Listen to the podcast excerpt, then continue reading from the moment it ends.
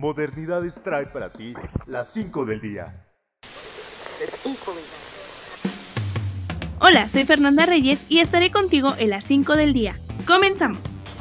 Hoy comenzaremos con las noticias internacionales. La Agencia Europea de Medicamentos, EMA por sus siglas en inglés, comunica que existe vínculo entre la vacuna de AstraZeneca y coágulos de sangre visibilizados en algunos casos de adultos vacunados.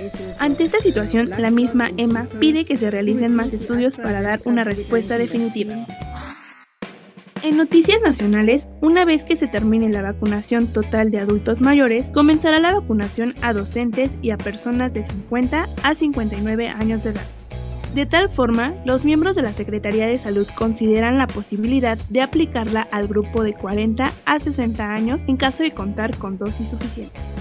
A su vez, el presidente de México, Andrés Manuel López Obrador, y la vicepresidenta de los Estados Unidos, Kamala Harris, sostuvieron una conversación telefónica en Palacio Nacional. Trataron temas de inmigración, tráfico de personas y protección de los derechos humanos. En ese sentido, el diálogo planea sumar voluntades en los programas de orientación y bienestar particularmente para niños.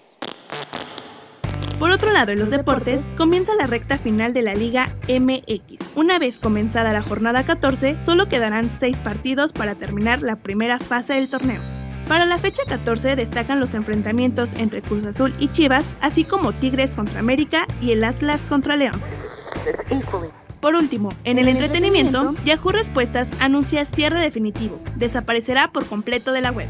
Yahoo Respuestas fue creado por Jerry Jan y David Phillips. Oficialmente entró en la web el 2 de marzo de 1995 y estará disponible hasta el 20 de abril del 2021.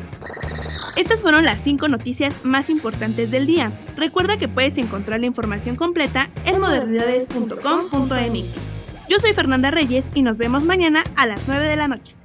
Modernidades. Mexicanos con libre expresión.